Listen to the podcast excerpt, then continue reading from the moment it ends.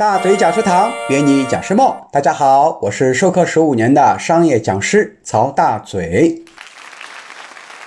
接下来我们分享商业讲师职业培训师的目标客户第三类，就是企业终端，也叫甲方，就是需要实施培训的直接客户对象。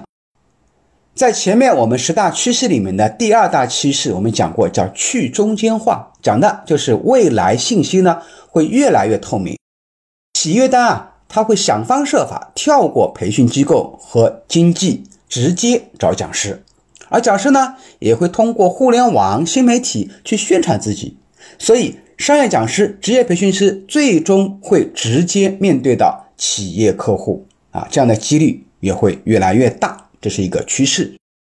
那么，我们的职业培训师直接面对客户的好处有哪些呢？首先，当然是利润会更高。第二个很关键是沟通更直接、更畅通。你可以直接给客户呢做电话调研，甚至啊有必要的话可以上门啊做一些访谈。缺陷当然也很明显了啊。首先呢是需要讲师自己与客户从头到尾的交流和服务。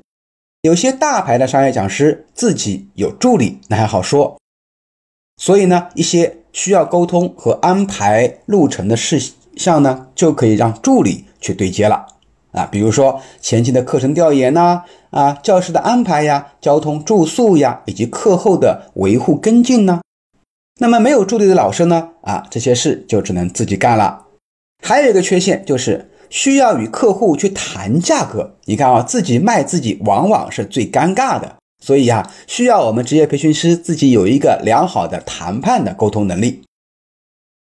那么最后一类呢，是叫商学院，以总裁班、公开课为主要开课手段的，有些机构啊，它也具备商学院的功能。